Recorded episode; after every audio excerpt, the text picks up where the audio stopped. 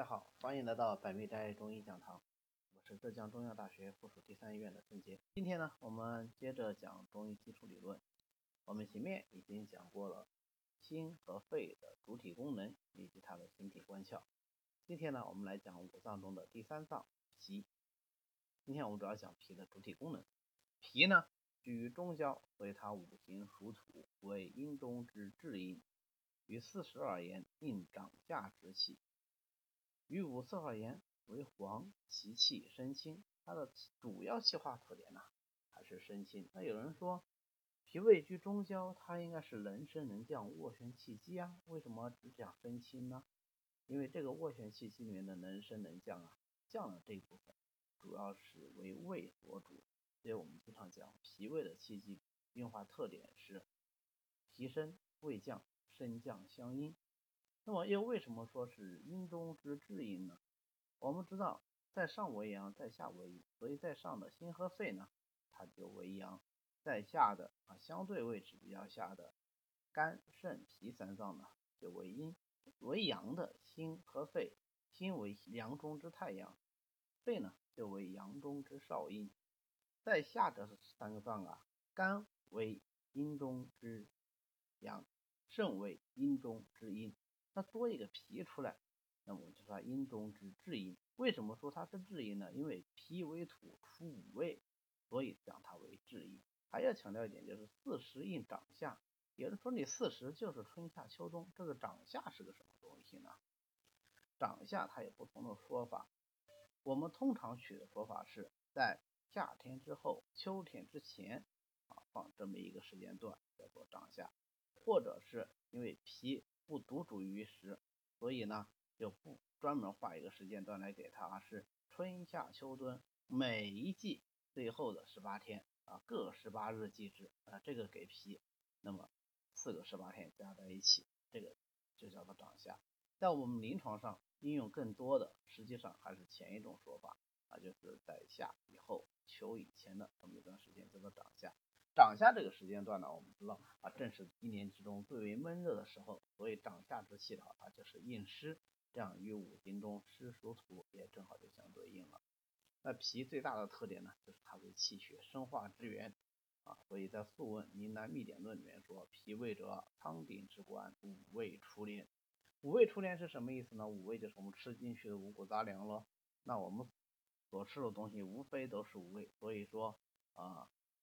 地以五味以养人嘛，啊，地气就是出五味，能够养我们。当然不光是人，所有的生物都是这个五味所养的。那么我们看一下脾的主体功能包括哪些的主要功能呢？其实就包括三个方面。我们前面在讲这个概述的时候已经都讲了啊。第一个，脾主运化；第二个，脾主生清啊，这也是它的气化特点呢，也是它的功能。第三个，脾主统血。我们先来看第一个，脾主运化。运化是什么意思呢？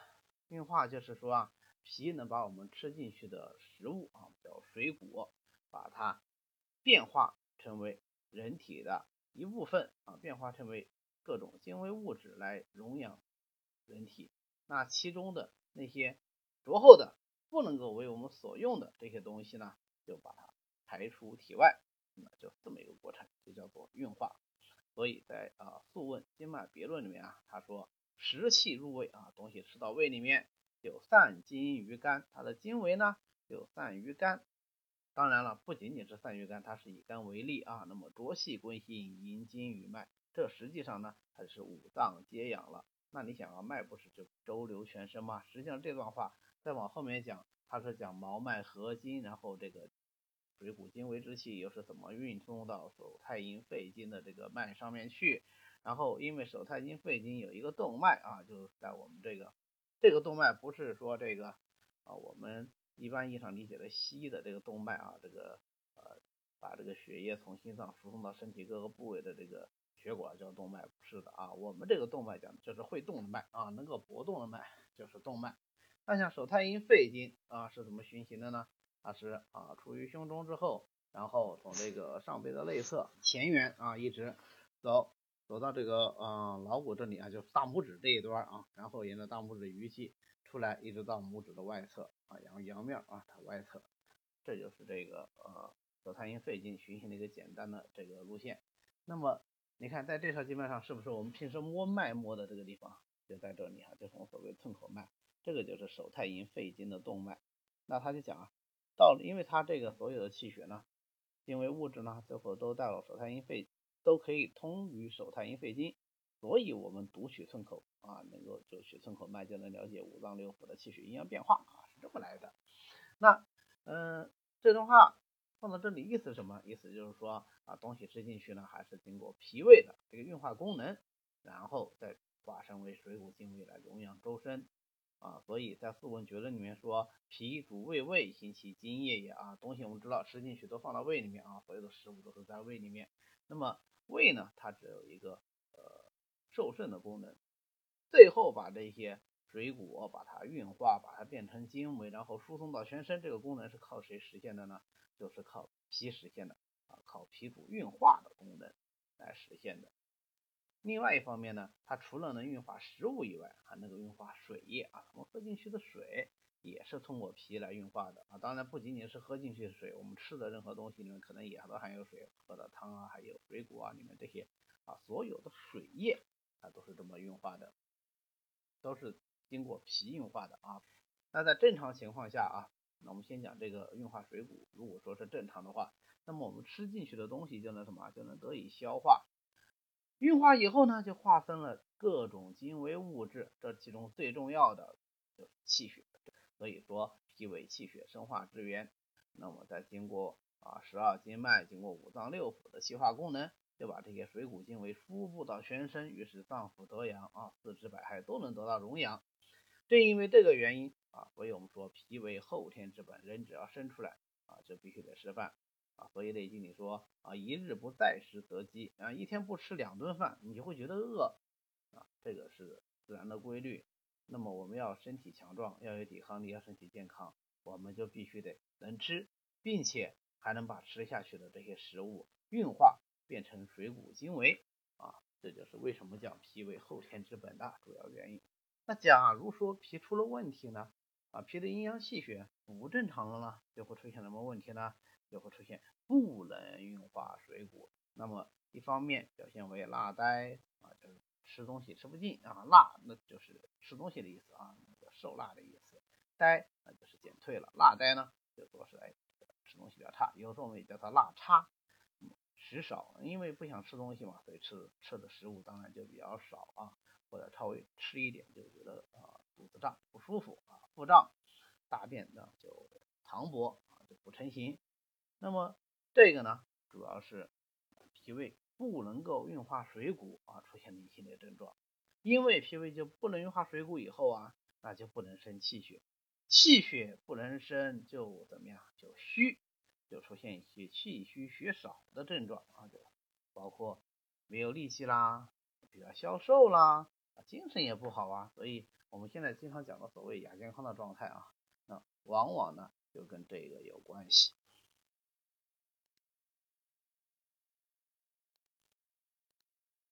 好，那我们再看看运化水液啊，我们刚才讲了脾除了能够运化食物以外，它还能够呃把我们。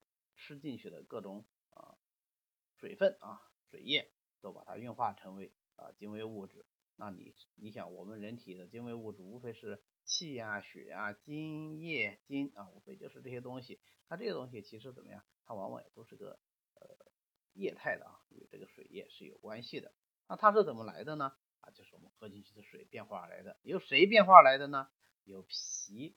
变化来的，或者说脾在这个运化过程中起的非常重要的作用啊！你看《内经》里《素问·别论》的这段原文啊，这段原文我们后面还会反复的讲啊，讲这个啊水液代谢的时候还会再讲，讲这个津液的生成的时候还会再讲。这是我们第一次啊提到这个原文，我们把它读一遍：引入于胃，游溢精气，上输于脾，脾气散精，上归于肺，通调水道，下出膀胱，水经四部，五经并行。合于四时五脏阴阳，魁夺以为常也。呃，这句话在呃所有的中医基础理论的课本或者是书里面都有提到，所以大家呢，呃，有空的时候可以去查一下看一下，最好是能够背下来，因为就这短短的一句话就包含了所有的中医对水液代谢的这个认识。大家可以看到啊，这个水喝进去以后啊，引入于胃啊，当然是喝到胃里面了。游溢精气，游溢游就是游动的这种感觉啊，溢是溢出来了。它把这个水液里的精微之气啊，非常的充满满溢啊，把它变成这个精气以后呢，通过脾啊上输于脾，通过脾把这个精气上归到肺啊，把它上输到肺。然后经过肺的通调水道的作用，我们上节课讲肺的主体功能包括通调水道，对吧？通过肺的通调水道作用，或宣或降。那么其中降的这部分呢，有下输膀胱，把它下输送到膀胱，经过膀胱的气化功能，那么就水经四部，五经并行啊。这水中的精微物质呢，就可以分布到周身。五经并行实际上指的在所有经脉里面进行运行。那这个水经四部、五经并行的规律，它有什么特点呢？它合于四时五脏阴阳啊，它与这个天地之间的阴阳变化是相和谐的，与五脏的功能是相合调的，这叫做合于四时五脏阴阳。那么这样一种啊水液代谢的过程，嗯，就是人体的啊这个正常规律。魁夺以为常也，魁夺是一本《内经》引用的过去的书啊，说魁夺里面。啊，这本书里面认为这就是一种正常的现象啊，就这个意思。所以，假如说脾的运化水液功能正常，那么这个水液我们喝进去的水，它就能够什么呀？正常的化生为精液啊，水液得化，精液可生啊。基于这个角度啊，我们对脾啊有一个说法，叫做脾为水之治啊，治就是治理啊，约束的意思。所以脾对于水液的代谢，它实际上是起到一个居中、协调、制约的这么一个作用。所以我们以后如果说学到伤寒，我们会学一个啊脾约症啊，就是脾虚了以后就不能够约束水液了啊，不能够制约水液了，那么水液的代谢就会出现紊乱啊。本来应该是啊通调水道就下输啊膀胱，那这个下输膀胱你不能说啊所有水都到膀胱啊。我们知道肺与大肠相表里，它这往下传，除了传到膀胱，还要传到大肠。但是现在，如果脾不能运输水液了，那么这个水就偏渗大肠，而所有的水都输送到大呃偏渗膀胱啊，所有的水液都输送到膀胱里了。啊，前面出的水就多啊，尿频尿急啊，小便心长。可是后面的水呢就没有了啊，没有津液去濡润大肠了。那么我们想想，这个大便就会变得怎么样？就会变得干燥，会出现便秘，这就是所谓的脾约症。我们用麻仁丸来治，可能很多人啊虽然不知道脾约症，但是吃过麻仁丸啊，它就是这样的一个道理。好，那么假如脾主运化水液的功能失调了，它会发生什么样的变化了？那这个变化就多了，那水液就不能够运化，它就会停滞下来，变成痰湿水饮这样的一些阴邪。那么，痰湿水饮在人体各个部位都可能停留下来。那么它停在哪，就影响到了，可以说是百病由生啊。我们后面讲这个病理因素的时候，还会专门分析痰湿水饮是个什么东西啊。我们经常讲百病皆有痰作祟啊。那么痰湿水饮这些阴邪，实际上是导致疾病的一个非常重要的因素。可以说，没有哪个疾病跟痰湿水饮一点关系都没有的。啊，痰湿水饮，你看它的主要产生的原因是什么？就是脾不能够运化水液。所以说，脾的功能对于维持我们的身体健康那是非常重要的啊！也再次体现了它确实啊，称得上是一个后天之本。那么脾的第二个功能呢，是脾主生清。脾主生清的意思是说，脾具有生举清气的作用啊，它能够把身体内的清气啊升上去。我们知道。清气本来属阳，阳就是应该要升的，对吧？所以我们经常呃，在这个阴阳相大论里面啊，我们讲阴阳的时候啊，应该就有提到过，说这个啊，清气在下得生孙泄，浊气在上得生村胀啊，有这么一句话。那么在正常情况下，这个清气不往下面走啊，就要往上面走，对吧？这个之所以能够清气得生，靠的就是脾主生清的功能。那么如果脾的功能正常，清气就得生，清气生了呢？浊气自然就能够下降，对吧？这是一个循环的问题。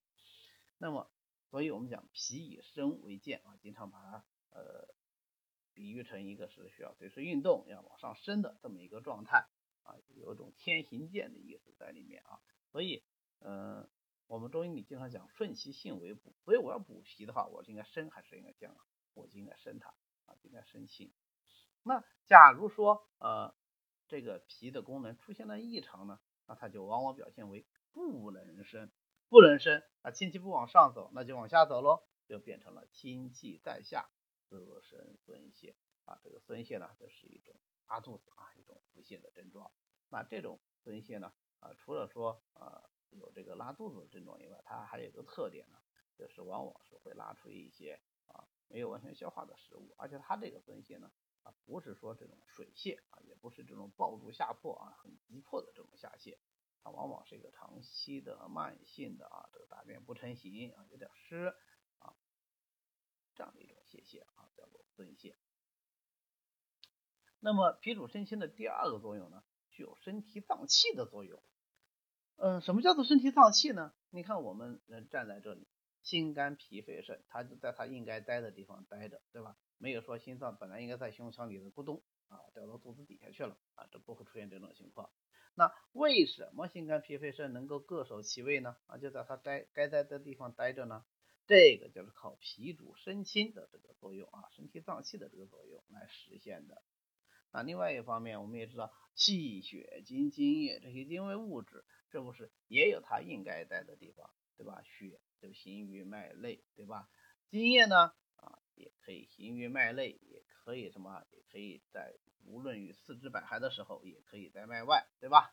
好，那么这些精微物质为什么能够待到它应该待的地方呢？也与这个肾清的作用有关啊，叫做精微各守其所。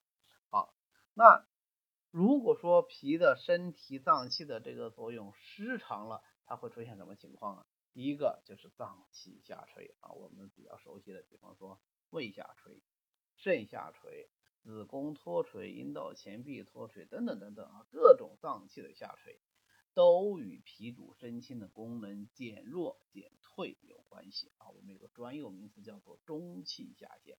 什么叫做中气啊？脾居于中啊，所以中气就是脾气，或者说脾胃之气，主要还是指脾气。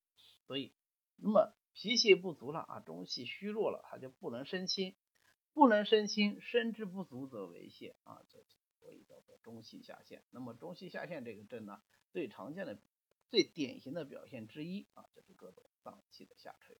那么除了有形的脏器下垂，它还可以什么？还可以有精微的失守啊，不能够在它原来地方待着了。这些精微物质，你比方说，如果说它尿液。不能够在膀胱里待着，那就变成什么尿失禁；如果大便不能在大肠里待着，那就变成大便失禁；津液不能在津室里待着，就变成什么遗精或者是早泄。那如果汗液啊不能够正常的啊阳渣之阴谓之汗，如果说汗液的这个啊产生不正常太多了啊不能不能够约束津液了，精液自汗孔而出，这就变成什么？就变成汗之太过，变成自汗症。这个都与这个脾主肾心的功能有关系。那在这里要特别说一下，这种精微的失守，你既可以把它理解为脾主肾心的一部分，也可以把它理解为什么？理解为脾的第三大主体功能，脾主统血的一部分。但是为什么不放在脾主统血里讲呢？因为脾主统血主要讲强调的是脾具有统摄血液的作用。那么实际上，我们知道，它除了统摄血液以外，也能够统摄其他的所有的精微物质啊。这就是为什么我们前面讲，你说它是脾主身清也好呢，还是脾主统血也好，总之脾虚了以后就会出现啊遗精啊、早泄啊、尿失禁、大便失禁等等这些精微不摄的这个症状。那么脾主统血这个理论从哪来的呢？最早是《难经》里说的，《难经》说脾国血温五脏，这个国血啊就是约束血液啊，行于脉道的这个意思，所以国血的意思就是统血。为什么脾会有统血的这个作用呢？主要还是气主固摄这个作用来的，因为脾主身心为气血生化之源嘛，所以气主固摄这个的这个功能主要就落实到脾上面去。那如果脾气正常啊，脾的这个气血阴阳都足够的充足，那么就能够摄血啊，就能够让血待在它应该待的地方，就是血循肠道啊，就是在它这个正常的脉道里循行。假如说脾的功能出现了异常呢，那就血瘀脉外啊，它就不再待在脉里面了啊，不再待在血脉里面，它是流到血脉外面。有人说这个脉没有破损，那血管没破，它怎么会流出来呢？